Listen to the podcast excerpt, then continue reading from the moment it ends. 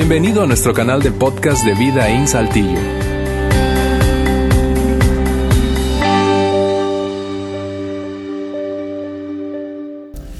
Bien, muy buenas tardes, qué gusto verlos en esta tarde. Primeras cosas primero, por si alguien cuestionaba mi lealtad, mi alianza, con quién le voy. Pues ustedes que no me pueden ver porque están escuchando, traigo puesto la camisa del Tri. Así, México. Así que, y los que no saben, eh, hoy es el final de Copa Oro. Si no sabes, ¿en qué mundo tú vives? Pero bueno, tenemos a Estados Unidos contra México y México va a ganar. Pero bueno, fútbol después, ahorita David, ¿está bien? Estamos en la última parte de nuestra serie de David. Hoy yo les voy a narrar 18 años de la vida de David. Hasta el momento, nosotros hemos visto eh, cuatro lecciones que hemos aprendido eh, de David acerca de ciertas cosas que él había hecho. Y, este, y por lo general ha sido algo así como hablar de atributos, hablar de, cosas buenas que David eh, tenía en su vida o implementó en su vida. Hoy vamos a hablar de, la verdad de, de, un hombre que, según la Biblia, dice que tenía un corazón tras el corazón de Dios. Y durante como la mitad del mensaje vas a comenzar a, a rascarte la cabeza pensando, ¿y, ¿Y cómo es que ese hombre tiene un corazón tras el corazón de Dios? Pero hoy vamos a aprender varias lecciones, pero hay algo principal que vamos a hablar y para entrarle yo quiero recordarte algunas cosas simplemente de la vida. Una de las cosas que quiero recordarte es de la verdad de que muy rara vez la vida resulta ser como uno esperaba muy rara vez, eh, desde mi perspectiva, nunca la vida resulta ser como uno espera. O sea, todos planeamos, planear es bueno, planear es bueno. Todos planeamos, todos tenemos ciertas ilusiones con cómo va a ser nuestro futuro. No importa si tú estás aquí y, tienes 20, 40, 60 o más años, todos tenemos todavía sueños que queremos que se cumplan en el futuro. Entre más joven, más ilusión, más cosas eh, con, lo que eh, sueñas, perdón, y, y está bien y, planear tu vida. Yo soy un hombre de, planeación, yo planeo. Yo, si tú me pidieras ver mi calendario, yo tengo eh, el resto de este año, todos los días te puedo decir dónde voy a estar, qué voy a estar haciendo el resto del año. Y de 2020 tengo hasta octubre planeado. Ya, ya está. Yo hago planes, como tú haces planes. Algunos planeamos más que otros. Y es bueno planear. Sin embargo, Planear es bueno, la realidad es mayor. Todos planeamos, todos tenemos ilusiones, todos tenemos sueños de, lo que queremos que sea, pero la realidad es mayor. Aunque tú planees, no quiere decir que se va a llevar a cabo. Aunque tú tengas la ilusión o los sueños de cómo va a ser tu vida en el futuro, muy probablemente no va a ser así. ¿Por qué? Porque la vida misma saca su carta de poder y en algún momento de la vida juega su carta de poder y cosas fuera de nuestro control. La vida nos tira una curva. Eso es parte de la vida. Por otro lado, hay decisiones de otras personas que nos impactan mucho. hay nuestras propias decisiones que nos impactan mucho. Pero lo que les quiero decir con eso es, muy rara vez la vida resulta ser como nosotros esperábamos. Eso quiere decir que quizás los dos no vivirán felices el resto de sus vidas. Eso quiere decir que quizás esa hija prodiga no regresará a casa. Eso quiere decir que quizás nunca comprarás una silla para bebés para tu casa. Eso quiere decir que quizás nunca entregarás la mano de tu hija. Eso yo podría quedar el resto de la tarde hablando de los quizás, sueños que tenemos que quizás no se llevarán a cabo. Y, puede ser por decisiones de otros, puede ser por nuestras decisiones, puede ser por simplemente cosas que pasan en la vida.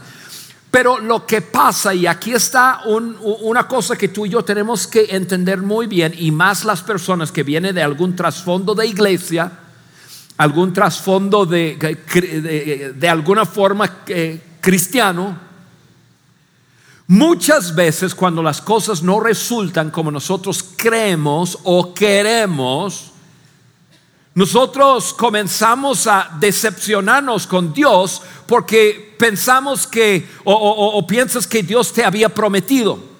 Oye, pero ¿qué pasó? Yo, yo, yo leí en la Biblia y yo creo que Dios me había prometido o que Dios te debe.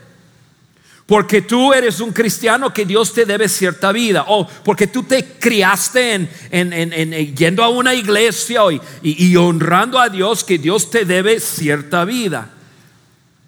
O tú sientes quizás que Dios ha entregado a otros tus sueños. Y muchas veces nosotros cuando la vida saca su su tarjeta de poder y lo juega y todo cambia. Muchas veces comenzamos a cuestionar a Dios. Incluso eh, este auditorio está lleno de sillas. Hay sillas vacías hoy que años antes eran sillas ocupadas de personas que se decían que eran cristianos, seguidores de Jesucristo, personas que cantaban las canciones, personas que llegaban los domingos, pero las cosas no resultaron como creían que fueran a resultar. A resultar, resultar. Y la respuesta humana normalmente es comenzar a, crear distancia entre nosotros y Dios, comenzar a, rechazar a Dios. Incluso hay personas que ocupaban antes algunas sillas aquí que en este mismo momento niegan la existencia de Dios porque su vida no resultó como pensaban. Están con las preguntas. Yo pensé que Dios me había prometido. Yo, yo creía que Dios me debía. Yo tenía mi diosecito en, mi botella y aquí lo traía y yo quería simplemente frotar la, la botella y que él salía a arreglarme las cosas. Y la vida no es así. Entonces la pregunta, ¿qué hacemos cuando nuestros sueños no se pueden llevar a cabo? Y esa pregunta, en 30 minutos, les voy a volver a hacerles la pregunta. ¿Qué vas a hacer cuando tú te das cuenta que hay ciertas ilusiones, ciertas, ciertos sueños que tú tienes que por X razón, por las decisiones de otras personas o por tus propias decisiones, te das cuenta que esos sueños no se van a llevar a cabo. ¿Qué vas a hacer? ¿Qué, vas a hacer tú? ¿Qué voy a hacer yo cuando me doy cuenta que mis sueños no se pueden llevar a cabo? Eso nos lleva a nuestra historia de David hoy. Porque en la vida de David Hubo dos momentos en su vida cuando David se dio cuenta que sus sueños no podrían llevarse a cabo. Uno cuando era joven. Cuando era joven, David tenía ciertas ilusiones, ciertos sueños que que por el loco Saúl, que si has estado andando con nosotros en esta serie, sabes quién, quién es Saúl y, y por qué digo el loco Saúl, que creía que David tenía que morir, comenzó a perseguir a David y por nueve a once años persiguió a David. Y entonces David por, por las decisiones de otra persona, cuando tenía 15 a 23 años, hay ciertos sueños que no podrían llevarse a cabo. David siendo más grande, que tú y yo vamos a, a, escuchar la historia, nos damos cuenta que igual siendo grande, había sueños que David no podría vivir, pero por sus propias decisiones. Entonces vamos a entrar en la historia de David hoy. Les voy a narrar, como les dije, unos 18 eh, años de la vida de David y vamos a aprender qué hizo David cuando se dio cuenta que sus sueños no podrían llevarse a cabo. Ojo, eh, un deslinde. Nosotros tenemos ambientes muy padres de niños y de adolescentes. Eh, hoy el mensaje es clasificación B. O sea, si tú metiste tu hijo aquí o tu hija aquí adentro, te estoy advirtiendo, vamos a hablar de sexo, vamos a hablar de muerte, vamos a hablar de un montón de cosas. Voy a leerles la Biblia, pero yo recomiendo, como recomiendo a todo el mundo, como yo hice cuando mis hijos estaban pequeños, ponerlos en ambientes de acuerdo a su edad. Listo, ya di mi deslinde, ahí estamos. David tiene 22 años andando como rey de Israel. 22 años. Un día, y eso hacía que David tuviera 52 años. 52 años para aquel entonces era viejo. Yo sé que para nosotros 52 años, para mí 52 años es muchacho. Pero en aquel entonces, tener 52 años, pues ya la vida de uno, el cuerpo de uno ya estaba pues casi acabado. En aquel entonces, 52 años significaba que probablemente no traía mucho diente, su cuerpo todo acabado por el estilo de vida, mucho uso, poco eh, medicamento. Eh, la gente de aquel entonces, 50 y tantos años, su cuerpo eh, apestaba y todo. Diferente hoy, diferente hoy. Yo tengo 54 y no me considero tan acabado. David tiene 52 años. Una mañana, em, el ejército de Israel sale de Jerusalén. David antes salía con el ejército, pero esta vez David no sale. ¿Por cuál razón no sabemos? Probablemente por su edad. David se queda en el palacio y, conforme marchaba el tiempo, dice la Biblia que una, una noche David se levantó, probablemente se había acostado temprano y se levantó eh, siendo noche y se va a pasear en, ya en el balcón de su palacio y la Biblia dice que observa y había una mujer bañándose en la azotea de su casa, obviamente desnuda. David llama a una persona y le dice, oye, investigame quién es esa mujer. La persona va, investiga, regresa con David, dice, eh, Señor, esa mujer es la esposa de un soldado tuyo llamado Urias. Eh, y, la clave debería haber eh, estado ahí en la, la señora de... Pero a David no le importó, le dijo, Ve con ella y, tráemela. Ahora les recuerdo que ya les he dicho esto tres veces, pero les recuerdo otra vez, Dios nunca quería que Israel tuviera un rey. ¿Por qué? Porque cualquier rey humano tiene defectos. El problema con un rey, un ser humano siendo rey, es que a un rey no se le puede decir que no. Entonces, cuando le dijeron a Betsabé, la señora, la esposa de Urias, que se subiera, que el rey quería estar con ella, ella subió y David pasó la noche con ella. No solamente pasó una noche, pero según lo que la Biblia dice acerca de, de, de ciertas cosas, lo tendrán que leer, que, pasó un tiempo teniendo una aventura con ella, hasta el momento que ella manda un recado a decirle, David, estoy embarazada. David se queda ahí pensando cómo voy a resolver eso. Ah, ya, esto, ah, ya sé. Entonces David manda un recado a su primo Joab. Joab es el general del ejército de Israel y le dice, mándame a Urias para que venga a decirme cómo va la cosa en la guerra. Entonces Urias, el soldado, llega. David dice, pásate.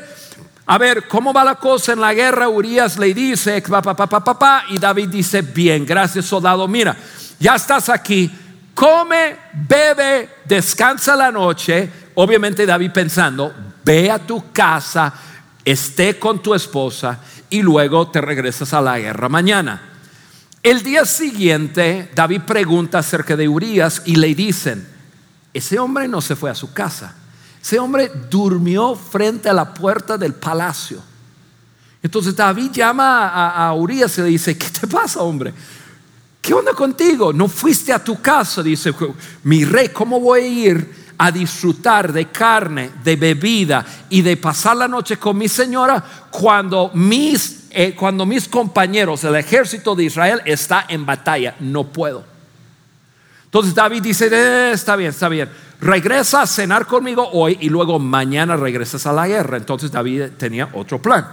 Llegó a cenar con David en la noche, David le da un montón de vino, lo emborracha y lo manda a su casa. Dice, ahora ve a tu casa. El hombre no va a la casa. Y David se entera que él salió del palacio y durmió en la plaza frente al palacio porque era un hombre fiel y leal al ejército. Entonces David la mañana siguiente, pensando en cómo voy a salir de este asunto, David escribe una carta. La carta dice lo siguiente, primo Joab, te estoy enviando de vuelta a Urias. Yo quiero que tú le coloques en la parte más recio o más fuerte de la guerra. Y cuando la guerra está en su punto máximo, quiero que ustedes se retiran. Y entrega la carta a Urias y Urias mismo lleva la carta que significa su muerte, lo lleva al general Joab, le entrega la carta a Joab, Joab lee la carta, dice muy bien, entonces manda Urias a la, a la guerra en la parte más recio y tal cual dicho y hecho, cuando ya la guerra estaba al furor total, Joab retira a los soldados, y le matan a Urias. Y parece que David logra esquivar un grave problema. Pasan una semana, dos semanas, tres semanas. Y un profeta llamado Natán hace una cita con el rey. Llegó el momento de la cita, Natán entra con el rey Natán comienza a contarle a David una historia ficticia, una, una historia inventada. Y le dice, rey, hubo un día un hombre muy rico en una ciudad. Tenía muchas ovejas, tenía muchas vacas, tenía cabras, tenía esto, tenía lo otro, tenía terrenos. Pero en la misma ciudad había un hombre con una ovejita tan amada que incluso dormía en la casa con él, su esposa y sus hijos. Un día aquel señor rico recibió visitas de afuera y en vez de tomar uno de sus animales para darle de comer a sus visitas, fue y le quitó del hombre pobre su oveja para matarlo y darle de comer a sus visitas. Y él está contando la historia y el, rey David se, se, pone loco, se pone así furioso y dice, ese hombre merece la muerte, ese hombre, ¿cómo hace tal cosa injusta? Y el profeta le dice, y tú eres ese hombre. Y le cae el 20 a David de lo que, de todo lo que había hecho. Y ahí mismo la Biblia dice que David se quebranta. Porque había algo de David que, acuérdense que David sabía que era un rey, pero nunca perdió de vista que había el rey. Un rey, el rey. David se quebranta y llora y pide perdón y, y, ahí está quebrantado delante del profeta. Y el profeta le dice lo siguiente, pero antes de ponerlo aquí en la pantalla, quiero, quiero recordarles de algo o quiero advertirles de algo, por si no lo sabes. Amigo o amiga, todo pecado viene preenvuelto con una consecuencia.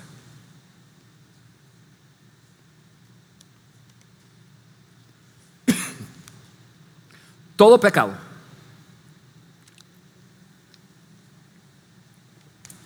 Todo pecado viene preenvuelto con alguna consecuencia. Y aunque Dios perdone, y aunque una persona se quebrante y llore, y Dios es bueno y sabemos que Dios ha enviado su Hijo aquí en la tierra para morir en una cruz, que todos somos culpables del mal. Él nos perdona. Sin embargo, nos equivocamos al pensar que porque Dios nos perdona, eso borra todo de sus consecuencias, consecuencias naturales. Y eso es una verdad para David. Esto es lo que el profeta le dijo. Seguimos la historia. Natán le avisó a David, pues así dice el Señor. Yo haré que el desastre que mereces surja de tu propia familia. Lo que tú hiciste a escondidas, yo lo haré a plena luz, a la vista de todo Israel. O sea, Quiero también otra lección. El nivel de visibilidad de una persona determina el nivel de, la consecuencia. Como David era el rey, conocido por todos, la consecuencia iba a ser público. Por eso aguas con querer escalar y ser y, estar delante de y todo. Si ustedes no creen que yo vivo todos los días en un pánico total de, de mi propia humanidad, están locos. Porque yo entiendo que soy un ser humano, soy un humano. Y yo entiendo por mi posición, por mi influencia, si yo no tomo buenas decisiones, el impacto es sobre todos. Y así fue con David. Por eso Dios le dijo, mira, lo que tú hiciste escondidas, tú, eres el rey, todo el mundo te conoce, lo que va a pasar contigo va a ser abiertamente. Versículo 13, he pecado contra el Señor, respondió David ante Natán. Natán contestó, el Señor ha perdonado ya tu pecado y no morirás, contestó Natán. O sea, Dios le perdonó, pero eso no quitó que sus acciones encadenó eh, y encaminó a David en un camino en que iba a haber ciertas cosas que imposible que lo evitara. Y esta es la historia.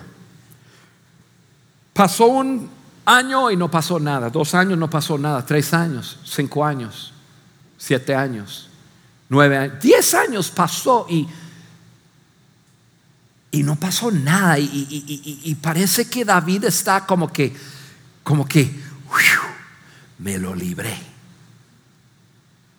Cuando de un día a otro se desencadena un asunto tan horrible. El hijo mayor de David se llamaba Amnón. Amnón.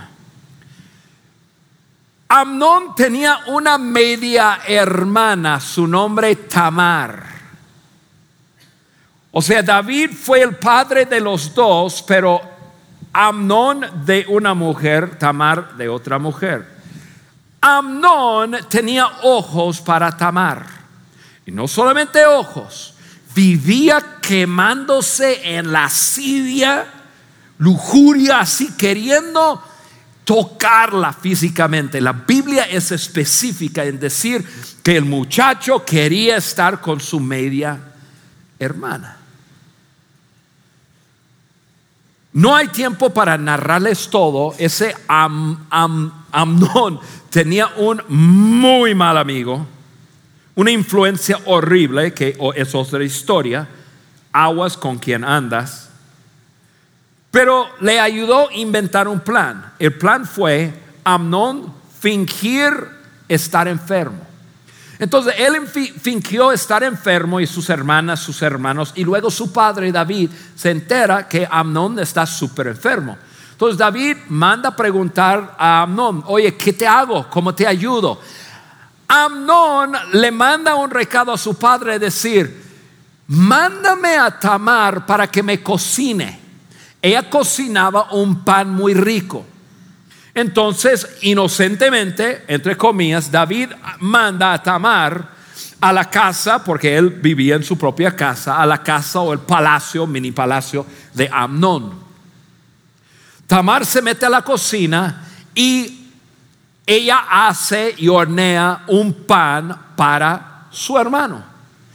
Cuando llama a su hermano a la mesa, a la cocina para comer, Amnón dice, no, mejor llévamelo a la, recámara para que descanse yo mientras como tu pan. Ella va a la recámara, obviamente, puertas cerradas. Él comienza a tocarla y querer convencerla a que se acueste con él.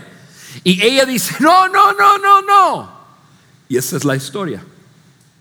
Pero ella exclamó, no, hermano mío, no me humilles que esto no se hace en Israel.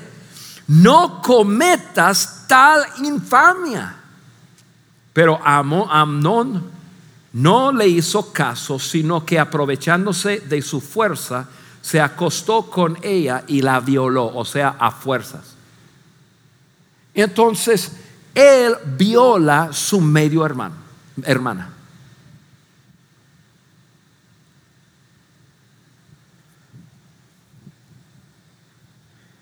En el palacio nunca hay secretos porque hay servidumbre, hay personas por todos lados.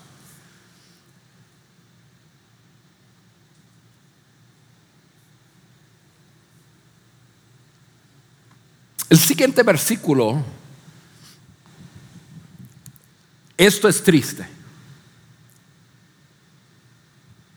Muchacho viola a una mujer que sea su media hermana.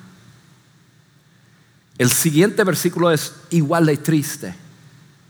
Tiene una lección también que no hay tiempo para yo entrarle a esa lección, pero cuando una persona basa su, amor sobre algo físico y no hay un pacto por el medio, lo que uno cree que va a pasar en una relación física, una relación sexual, el opuesto sucede o sea, si hay alguien que me está escuchando hoy y está pescando una pareja con su cuerpo, quiero que escuche, que veas el siguiente versículo.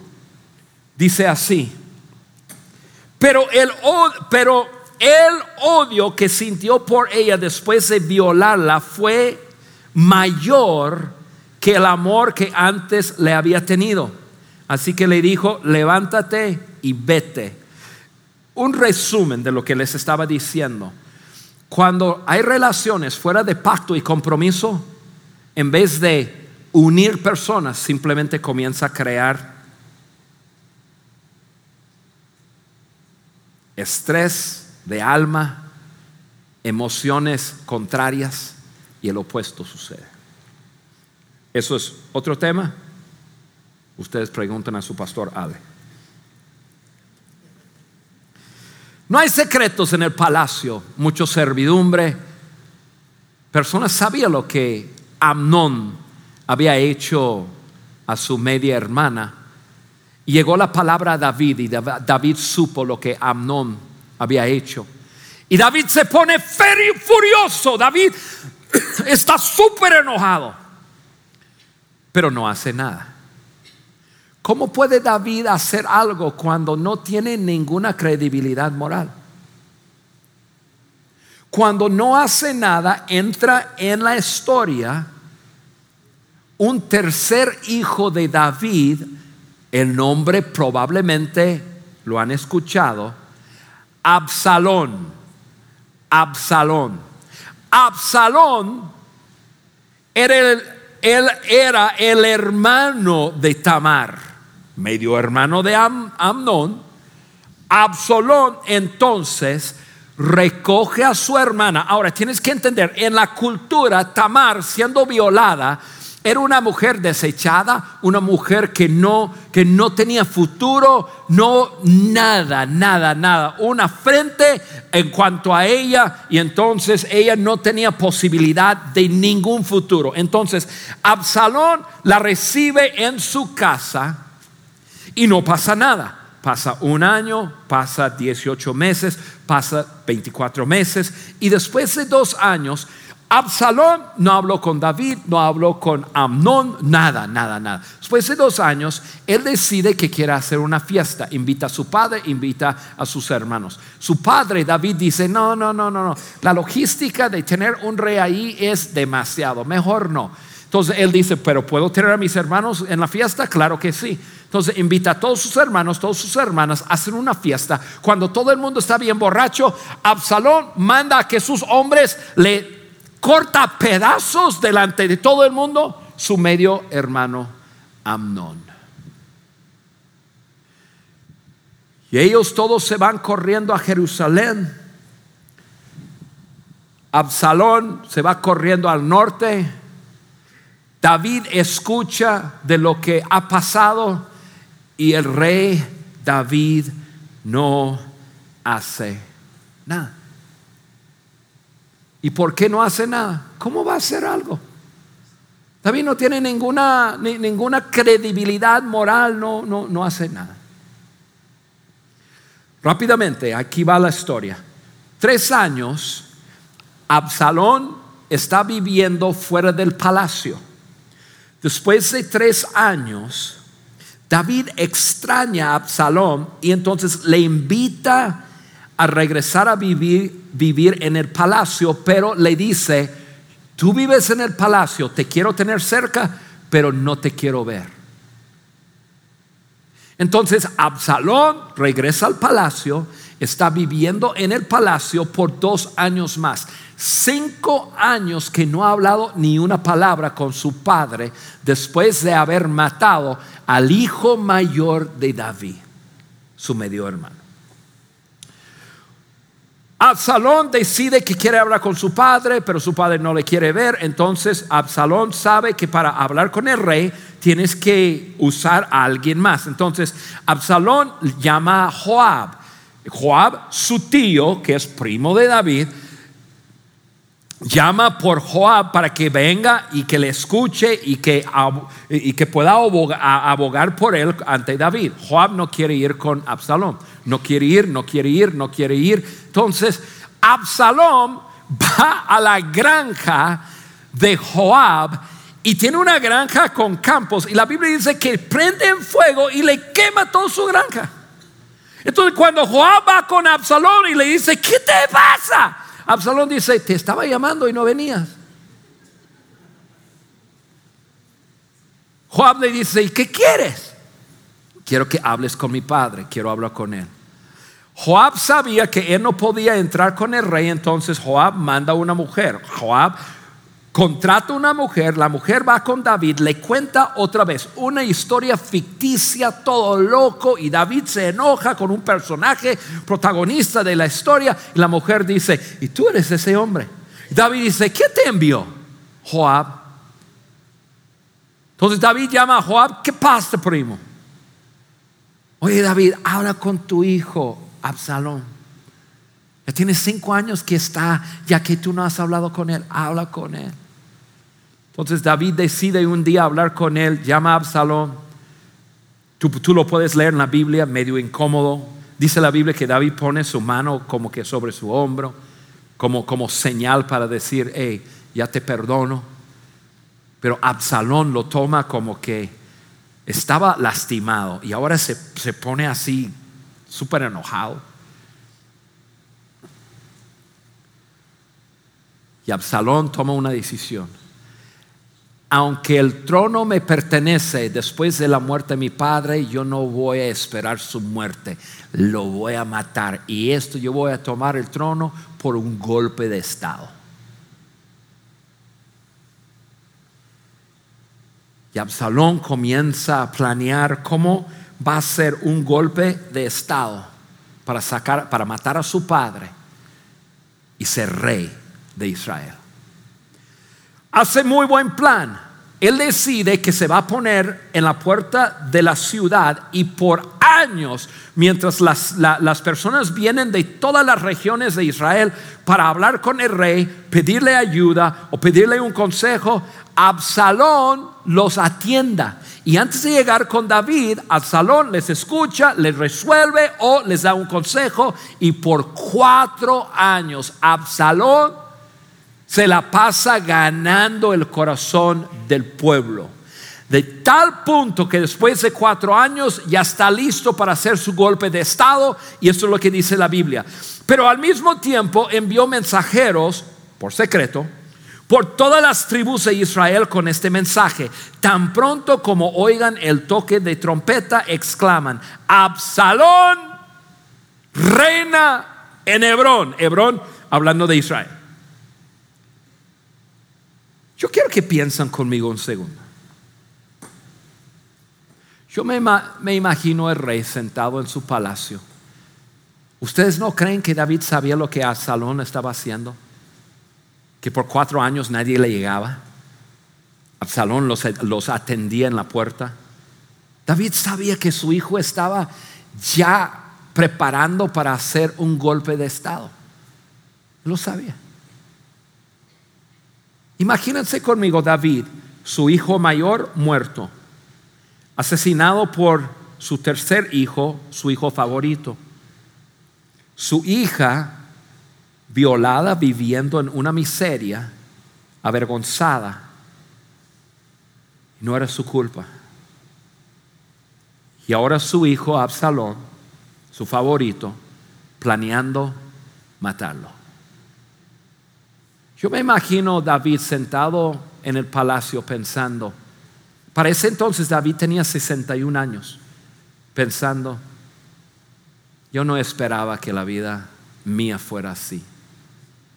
Estos no eran mis sueños.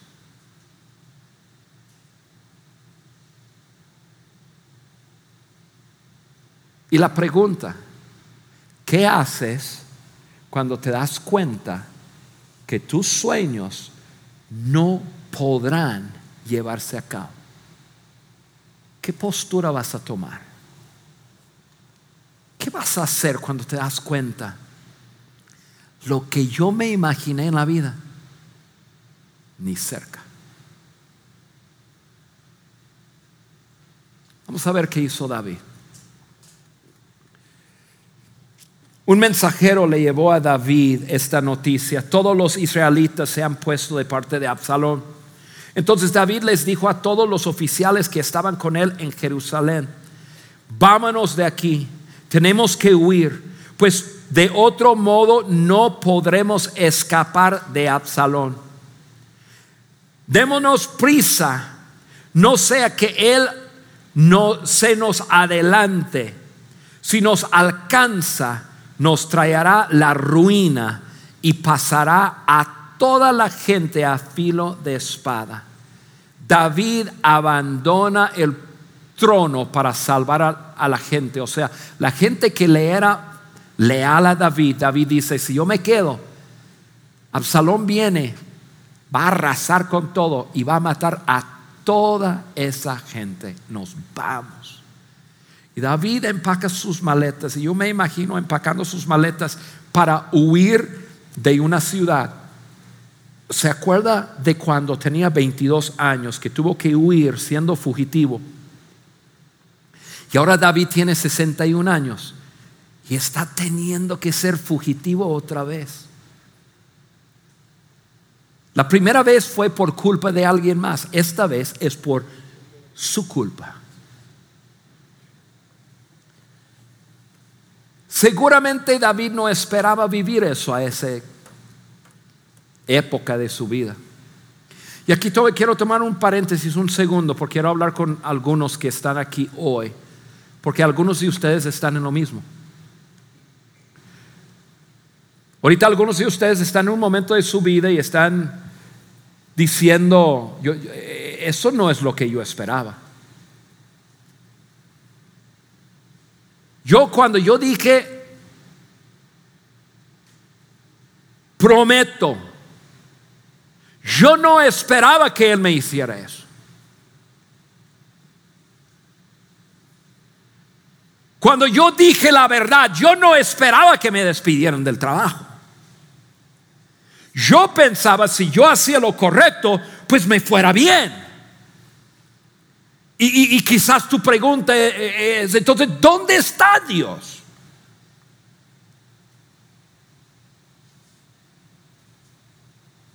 Yo crié mis hijos en la iglesia y mira cómo están. Un estadio Y, luego llegamos a tener como una actitud de, pues ya, ¿qué importa? ¿Qué importa lo que hago? ¿Qué importa cómo me comporto? ¿Qué importa? Y, y, oh, ¿por qué intentar? Yo intenté hacer las cosas bien y no resulta bien. Y, aquí es donde muchas veces nos metemos en problemas, porque nosotros, nosotros eh, analizamos nuestras circunstancias y basamos nuestra relación con Dios basado en si nos va bien o no nos vaya bien.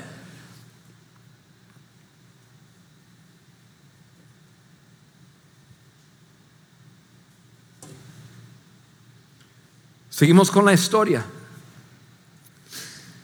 Todo el pueblo lloraba a gritos mientras David pasaba con la, con la gente y cuando el rey cruzó el rollo de Cedrón, toda la gente comenzó a marchar hacia el desierto, ni siquiera sabían dónde iban.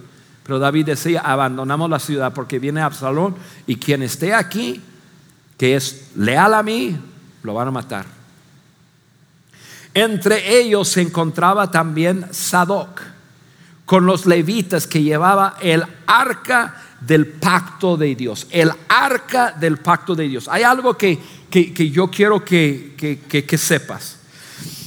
En, aquellos tiempos, el arca del pacto, Israel creía que ahí estaba la presencia de Dios. Incluso el arca del pacto siempre tenía que estar en la capital, donde estaba, el, donde estaba la capital. Entonces, David se da cuenta que no solamente está saliendo, pero el sacerdote agarra, entre comillas, lo que representa la presencia de Dios y lo está sacando.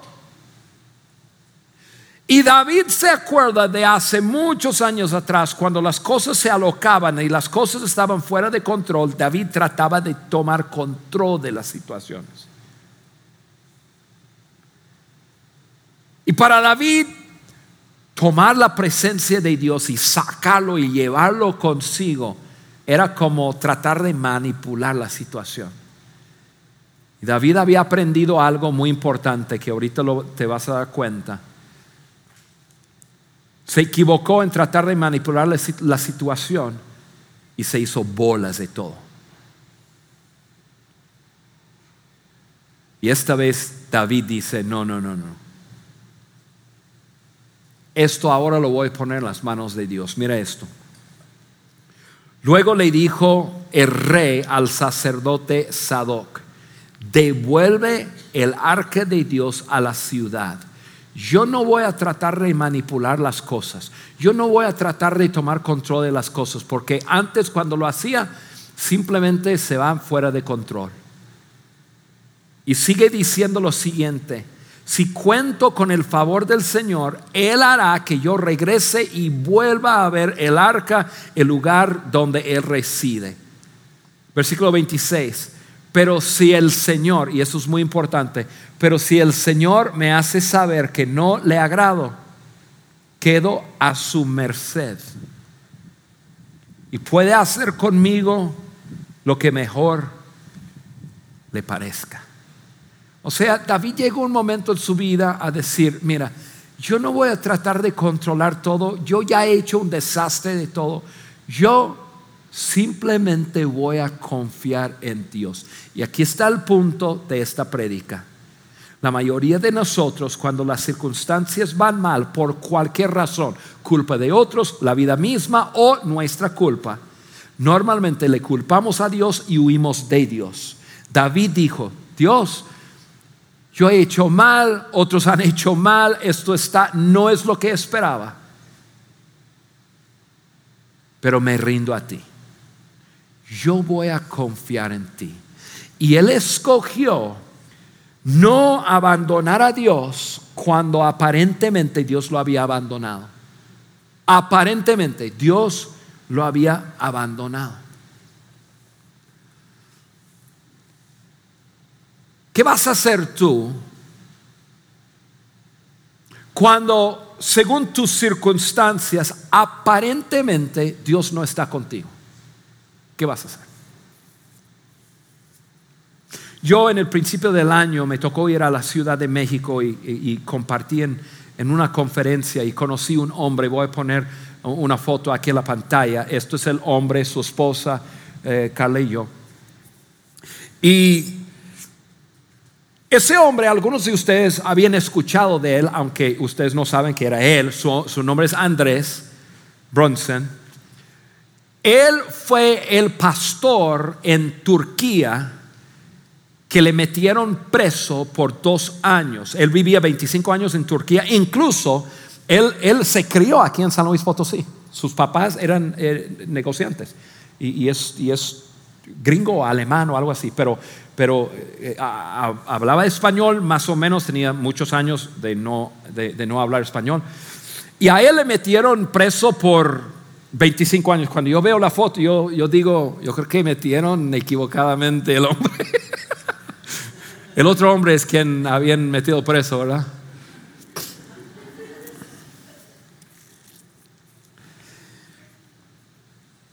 Yo me quedé una noche en el mes de enero escuchándole a Andrés hablar acerca de dos años en la prisión. Primero lo metieron en una celda con 12 o 13 musulmanes que obviamente odiaba el cristiano. De vez en cuando lo sacarían y lo meterían en aislamiento por meses, un mes sin ver la luz del día. Le servían pan, agua, quizás un huevo en el mismo piso donde él tenía que hacer del baño. Y él contaba de su, de su experiencia. El título de su mensaje fue este. Te amaré te serviré, no importa qué haces por mí. Porque uno piensa en su mente y los cristianos pensamos muy así, eh, soñamos en que la cosa siempre...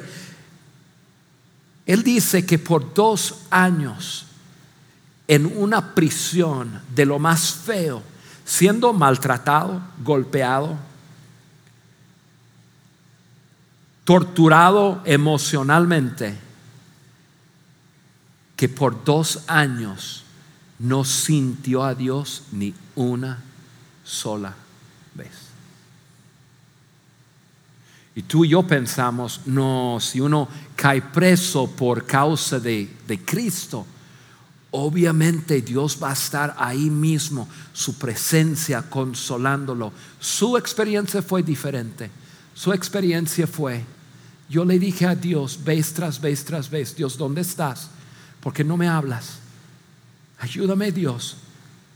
Dice, por dos años no sentí ni escuché la voz de Dios. Y mi mensaje para ustedes, eso fue en enero, mi mensaje para ustedes es lo siguiente. Yo tomé una decisión. Mi relación con mi Dios no está basado en lo que Él hace por mí yo te amaré y te serviré, no importa lo que está pasando. Cuando yo lo escuché, yo dije, Dios mío, ¿qué haría yo en esa circunstancia?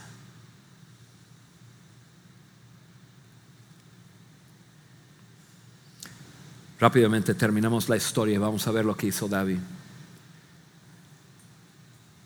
Absalón llega y toma la ciudad. Obviamente el rey no está, no es una gran victoria si el rey ni siquiera captura el rey. Entonces él investiga, se entera dónde está David y toda la gente están en tal ciudad. Absalón agarra a sus guerreros, se va contra David, eh, contra esa ciudad. David no tiene otra más que tomar sus tropas y enfrentar su hijo favorito, Absalón. David divide sus tropas en tres, pone tres generales por encima de cada, de cada tropa de alguna forma David hace que la guerra no se lleve en, un lugar abierto porque el número de tropas que tenía Absalón eran muchísimo más que los que tenía David. Pero pelearon la guerra en un bosque. En un bosque no importa la cantidad de soldados, lo que es importante es la comunicación y táctica. Bueno, al fin de cuentas, David, su gente 20 mil personas murieron. Y los guerreros de David le ganaron a las tropas de Absalón. Voy a brincar unos versículos y simplemente voy a leer versículo 7. Dice, la lucha fue intensa aquel día. Hubo 20 mil bajas. Sin embargo, los soldados de David derrotaron ahí al ejército de Israel. La valla se extendió por toda el área, de modo que el bosque causó más muertes que la espada misma. Y, de esos, y uno de esos muertos fue Absalón. La Biblia dice que Absalón era el hombre más hermoso en todo Israel. Era guapo, súper guapo. La Biblia, si quieres saber la historia, dice que le crecía el pelo en un año, de tal forma que cortaban su pelo y lo vendían. Y si quieres saber la historia, este, lo, lo puedes ver pues parece que no había cortado su cabello. Absalón andaba en el bosque a caballo y su cabello se atoró en una rama de un árbol. El cabello, em, no el cabello, el caballo siguió y se quedó atorado con su cabello. Eh, Joab vio que Absalón estuvo colgado ahí, llegó y ra, ra, ra, ra, ra, lo mata. Cuando los soldados de Israel se da cuenta que su, su líder, Absalón, estaba muerto, la Biblia dice que simplemente recogieron sus cosas y se fueron de regreso a su casa. David y todos los soldados regresaron a Jerusalén. David estuvo tan triste por su hijo y la muerte de su hijo que los soldados tenían miedo de celebrar la victoria. Por fin Joab habla con David y le dice, y David cambia su actitud. Celebraron y David vivió nueve años más en Jerusalén y murió a los 70 años. Qué final tan trágico. Pero lo que yo quiero que tú sepas aquí es que aún en medio de de una regada horrible causada por David mismo, él no basó su relación ni su fe en Dios por lo que estaba pasando. Y amigo y amiga, te quiero advertir de algo, y es lo siguiente. El cimiento de nuestra fe no es oración contestada.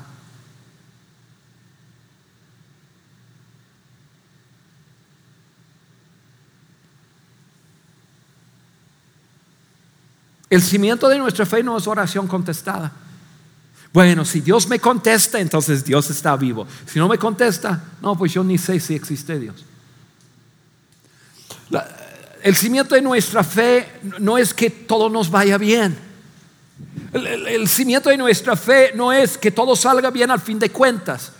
Bueno, al fin de cuentas Dios va a, regalar, eh, a arreglar todo. No, no es así. Mira, siempre es un error envolver nuestra fe en Dios en un mismo paquete que la realización de nuestros sueños. Si mis sueños se realizan, Dios vive. Si mis sueños no se realizan, Dios no existe. Es un error. David nos da un ejemplo de un hombre totalmente humano Un hombre que cometió cosas que uno dice, ¿qué onda? Pero la Biblia dice que tenía un corazón tras el corazón de ellos. ¿Por qué? Porque el hombre decidió confiar en Dios en todo, en las buenas, en las malas, cuando otros cometían errores y cuando él cometía errores. Y entonces les hago la pregunta, ¿qué vas a hacer cuando parece que tus sueños no se pueden llevar a cabo? ¿Qué vas a hacer?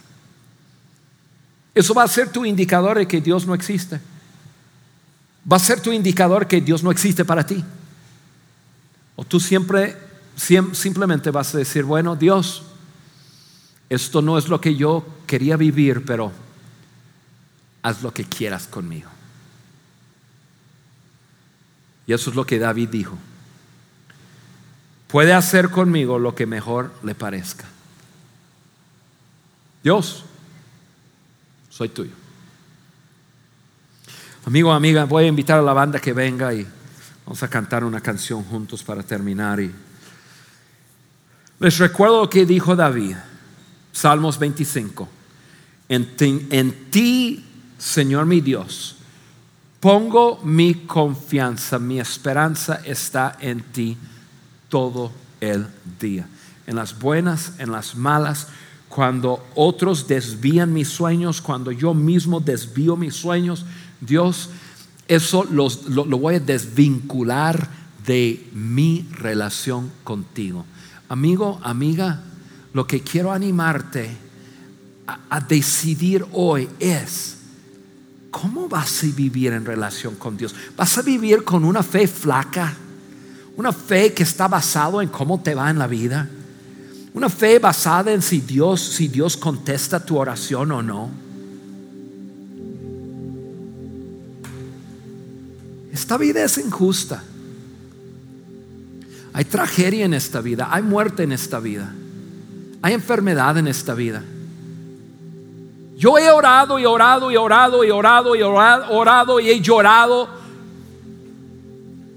en oración por personas, por su salud, personas que amo. Y después los he sepultado.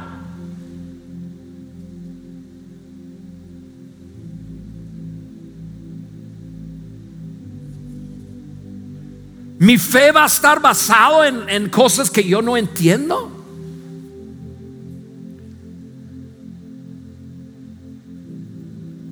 Yo mismo hace 30 años atrás, un hijo mío se enferma. La enfermedad causa muchos daños en su cerebro. Él es ciego, no habla, no camina. 30 años. ¿Qué voy a hacer? ¿Voy a basar mi fe en Dios? En lo que, en, en una experiencia que yo vivo. La respuesta es no. Yo tomé una decisión hace muchos años atrás. Esto es para la vida. Tú y yo, Dios, mano a mano. Tú estás conmigo, jamás lo voy a dudar. En las buenas, en las malas. Y mis circunstancias y la respuesta a alguna oración o la falta de una respuesta no determina quién eres tú conmigo. Mi circunstancia no determina quién eres tú conmigo. Yo quiero animarte a tomar esa, ese ejemplo de David, un hombre que lo regó gacho, de tal forma que sus sueños no podrían llevarse a cabo. Pero David decidió, aún en medio de eso, me rindo a ti, confío en ti. Gracias por haber escuchado este podcast de Vida en Saltillo. Si deseas escuchar estos mensajes en vivo, te invitamos a que nos acompañes todos los domingos a nuestro auditorio. Para más información sobre nuestra ubicación y horarios, entra a vidainslt.org o síguenos en nuestras redes sociales como Facebook, Twitter e Instagram. Nos vemos la próxima semana.